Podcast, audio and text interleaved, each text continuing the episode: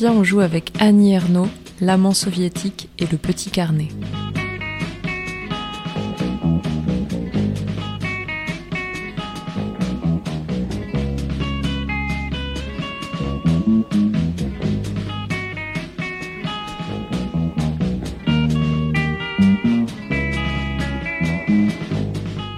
Que veut-on dire quand on dit qu'un livre a de la qualité? Se demande un personnage de Fahrenheit 451 de Ray Bradbury.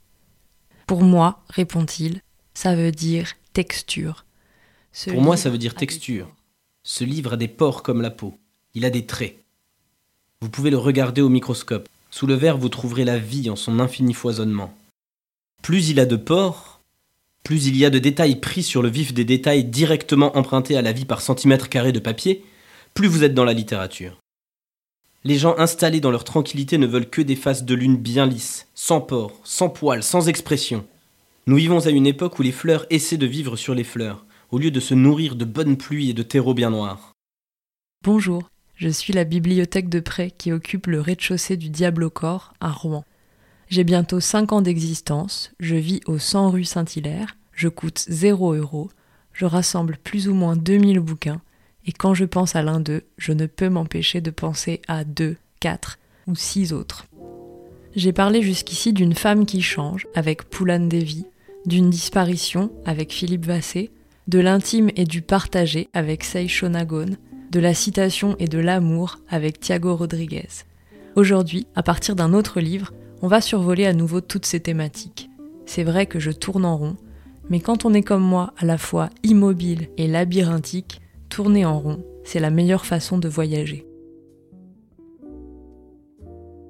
Un livre au format poche, c'est long à peu près comme la main. Celui-ci est un folio de chez Gallimard. Sur la couverture, ils mettent une grande image, ne laissant qu'une grosse marge blanche en haut pour inscrire un nom et un titre. Annie Se perdre. La photo floue est celle d'une nuisette blanche ou crème suspendue par un cintre à un crochet fixé sur une porte. La lumière arrive en ligne horizontale comme dans une pièce où le store est à demi baissé. Le blanc du mur et de la porte en ressort bleuté, celui du vêtement rosé. De lui on ne voit que le haut, les bretelles fines et la dentelle du col. Cette nuisette dit l'attente. Tout en elle attend quelque chose d'être mise, réchauffée, enlevée. Le corps qui va la porter attend sans doute lui-même un autre corps, l'heure des retrouvailles, un coup de fil, ou qu'il soit trop tard pour appeler. Elle dit donc aussi l'absence. La lumière traverse une pièce déserte de la fenêtre à la porte. Le cintre fait comme un corps fantôme aux vêtements, avec des épaules métalliques, mais aucune chair dans le corsage. Sur la première page du livre, également vide et qui, si on se fie à son jaunissement, a aussi beaucoup attendu, il y a une étiquette du diable au corps. Accompagnant le numéro 000571, une petite photographie carrée immortalise une attente. Trois spectateurs portant chapeau regardent un homme casqué, fonçant tête la première contre un mur. Tout son corps est en l'air, rassemblé par l'élan, pas encore désordonné par l'impact, et son crâne déjà entre en contact avec le mur. Annie Ernaux est née sous le nom d'Annie Duchesne, à moins d'une heure de route d'ici, à Lillebonne. Elle a passé son enfance un peu plus près, à Yvetot, où ses parents tenaient un café-épicerie, et elle a étudié la littérature vraiment très près, à la fac de Mont-Saint-Aignan. Elle a commencé à écrire au milieu des années 70 avec un succès croissant, solide. Ses textes sont fortement autobiographiques est souvent qualifié de sociologique, car il raconte son arrachement à la classe sociale où elle est née, en allant au fond de ce récit, avec ce que cet arrachement a pu impliquer de honte, de rejet, de sentiment d'imposture et d'illégitimité. Comme Édouard Louis, que vous connaissez déjà, c'est une écrivaine de gauche dont régulièrement les critiques de droite redécouvrent offusquée l'offensivité, comme si l'ascension sociale et l'entrée dans le sanctuaire de la littérature se payaient du prix de la dépolitisation. Il y a quelques mois, sur France Inter, une journaliste essayait de faire dire à Édouard Louis que la bourgeoisie était accueillante, sous-entendu qu'elle méritait sa reconnaissance. Mais est-ce que accueillant est une qualité en soi? Le loup des contes accueille très bien la petite fille en rouge et pourtant, on préfère qu'elle lui ouvre le bide, qu'elle exprime sa reconnaissance. Quitte à exprimer une reconnaissance, il vaut mieux que ce soit l'autre, celle qui ne veut pas dire gratitude, redevable et courbette, mais celle qui veut dire sympathie, semblable et commun. C'est bien cela qu'Annie Ernaux porte dans ses textes. Elle se reconnaît dans les gilets jaunes, dans les cheminots en grève, dans le camp des luttes sociales. Elle a beau avoir changé, n'être plus seulement fille de petits commerçants, elle est notamment et à jamais fille de petits commerçants. On comprend déjà qu'entre l'intime et le collectif, Annie Ernaux n'a pas choisi. Le terme de journal extime est parfois utilisé pour décrire certains de ses travaux. Avant d'aborder Se perdre, il faut mentionner sa grande histoire d'amour avec un diplomate soviétique. Cette histoire s'achève brutalement, au bout d'environ une année, lorsqu'en novembre 1989, quelques heures après la chute du mur de Berlin, il rentre en urgence en URSS et cesse de donner signe de vie. Cet amour qui a dévoré son temps et ses pensées, la rendant quasi incapable d'écrire en dehors de son journal intime, Annie Ernaux le raconte dans un livre, Passion simple. C'est une sorte d'essai autobiographique intime, encore pris au filet de l'amour de cet homme et du manque qu'elle a de lui. Elle dit l'attente permanente, la tension et la fièvre, le vide d'une disparition longtemps redoutée. Le journal intime qu'elle a tenu pendant cette période et qui sert de matière première à Passion Simple aurait de quoi susciter notre curiosité, n'est-ce pas? Il aurait pu exciter toute une branche un peu démodée de l'analyse littéraire qu'on appelle la génétique et qui s'intéresse à l'état premier des textes. On traque les brouillons à la recherche des versions antérieures pour mieux comprendre les intentions de l'auteur et son procédé de composition propre. Sauf que, voilà. Le journal intime que je tiens, irrégulièrement depuis l'adolescence, a été mon seul lieu véritable d'écriture. C'était une façon de supporter l'attente du prochain rendez-vous, de redoubler la jouissance des rencontres en consignant les paroles et les gestes érotiques. Par-dessus tout, de sauver la vie, sauver du néant ce qui pourtant s'en approche le plus. En janvier ou en février 2000, j'ai commencé de relire les cahiers de mon journal correspondant à l'année de ma passion pour S, que je n'avais pas ouvert depuis cinq ans. Pour des motifs qu'il n'est pas nécessaire d'évoquer ici, ils avaient été resserrés dans un endroit qui me les rendait indisponibles. Je me suis aperçu qu'il y avait dans ces pages une vérité autre que celle contenue dans Passion simple. Quelque chose de cru et de noir, sans salut, quelque chose de l'oblation. Ces cahiers, publiés tels que relus en janvier-février 2000 par Annie Ernaux, donnent donc Se perdre. Se perdre est à la fois l'avant-texte de Passion simple et son prolongement. C'est bien la même histoire, les mêmes faits qui sont racontés, mais comme au cinéma quand le placement de la caméra change, on ne voit pas la même chose. On voit l'histoire sous deux angles différents. Un, il y a le point de vue immédiat, pour ainsi dire aveugle du journal intime d'alors. Deux, il y a le point de vue de passion simple, qui s'efforce de synthétiser des sentiments et de sauvegarder des impressions, mais très peu de temps après, et encore sous le coup de l'attente déçue et de la rupture. Et il y a un troisième sens créé par la perspective, par le trajet du regard entre les deux points de vue.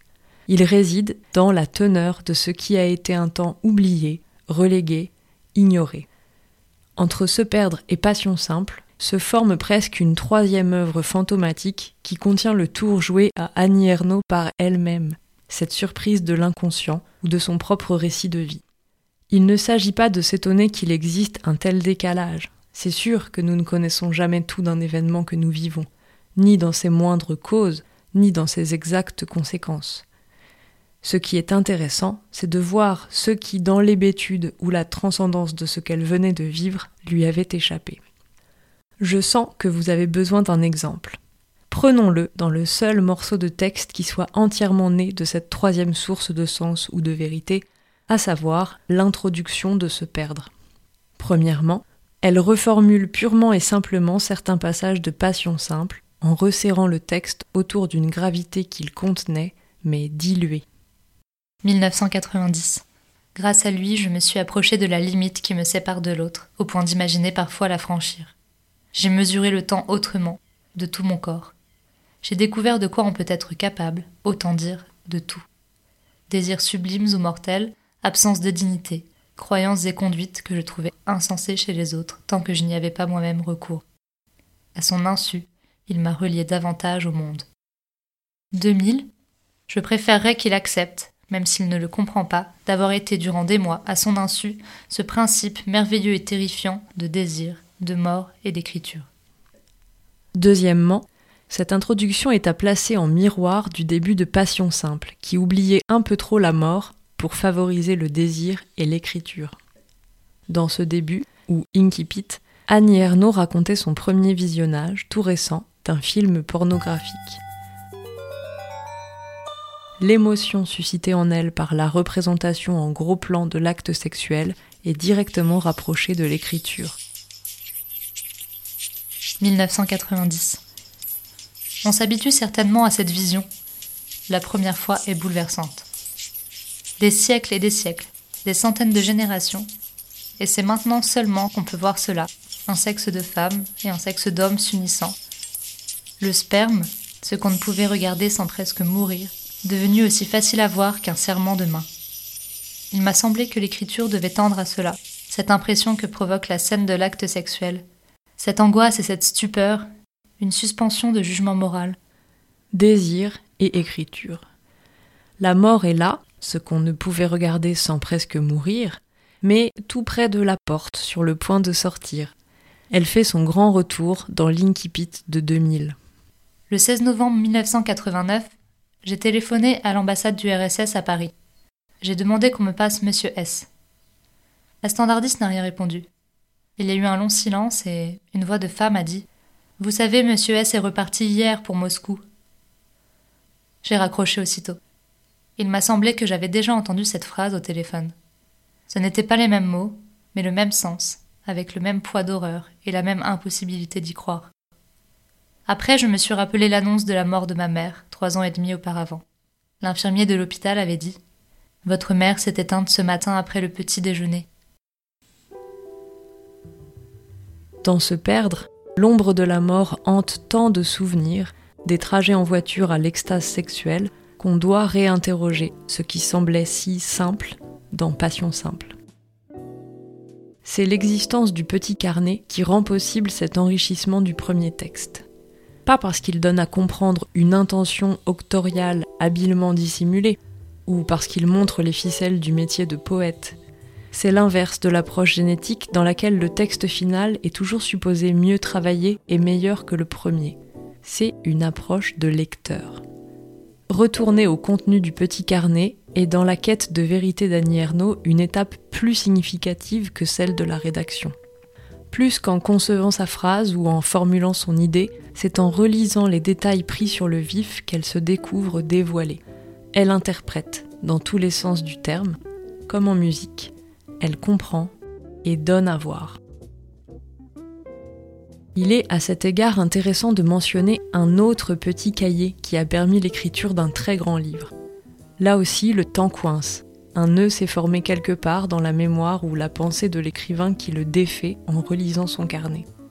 Là aussi, l'événement traité pourrait être qualifié de quelque chose de cru et de noir. Ceux qui connaissent bien mes rayonnages vont croire que je veux parler du recueil Quelque chose noir, composé par le poète Jacques Roubaud après la mort de sa femme Alix Cléo. Et le rapprochement serait assez juste, car c'est aussi un retour à l'écriture poétique après une phase de silence pathologique mais en l'occurrence, ce n'est pas son carnet à lui qu'il utilise, c'est son carnet à elle. Il en cite des passages, tantôt reconnaissables comme s'il lui tendait un micro, tantôt fondus dans ses phrases à lui, comme s'ils avaient encore la possibilité de se couper la parole. Ça relève donc plutôt de la citation, et je vous renvoie à l'épisode précédent de ce podcast qui la défendait comme étant la figure de style de l'amour. Non, je pense au carnet qui a conservé la mémoire d'un deuil plus terrible encore car le disparu revenait parmi les vivants pour presque mourir sous leurs yeux, d'une mort qui n'en finissait pas. C'est le carnet où Marguerite Duras a consigné le retour des camps d'extermination nazis de son camarade et mari Robert Antelme. Elle a écrit ce cahier, l'a oublié, puis l'a retrouvé, puis... Je n'ai aucun souvenir de l'avoir écrit. Je sais que je l'ai fait que c'est moi qui l'ai écrit. Je reconnais mon écriture et le détail de ce que je raconte. Je revois l'endroit, mais je ne me vois pas écrivant ce journal. Comment ai-je pu écrire cette chose que je ne sais pas encore nommer et qui m'épouvante quand je la relis? Comment ai-je pu de même abandonner ce texte pendant des années dans cette maison de campagne régulièrement inondée en hiver? Je me suis retrouvé devant des pages régulièrement pleines d'une petite écriture extraordinairement régulière et calme. Je me suis trouvé devant un désordre phénoménal de la pensée et du sentiment, auquel je n'ai pas osé toucher, et au regard de quoi la littérature m'a fait honte. Comme Annie Ernaux, Duras reste interdite devant ce texte retrouvé. Elle ne s'en sent plus la patronne et n'ose pas y toucher. La quantité de vraie vie au centimètre carré est élevée, et la vie, d'autant plus vraie l'autrice du texte elle-même continue de se croire incapable de l'avoir écrit. Ce petit carnet, c'est comme si c'était la vie elle-même qui l'avait écrit. Sa puissance, c'est d'avoir retenu le regard porté sur les faits en attendant que la personne soit prête à le connaître, ce regard, cette part d'elle. Il rappelle à l'écrivaine, si grande qu'elle soit, qu'elle est en partie imperméable à sa vie et ignorante du sens de ses textes. Si vous voulez découvrir par vous-même l'entièreté de l'histoire d'Annie Ernaux et de S, principe de désir, de mort et d'écriture, éteignez tout de suite ce podcast.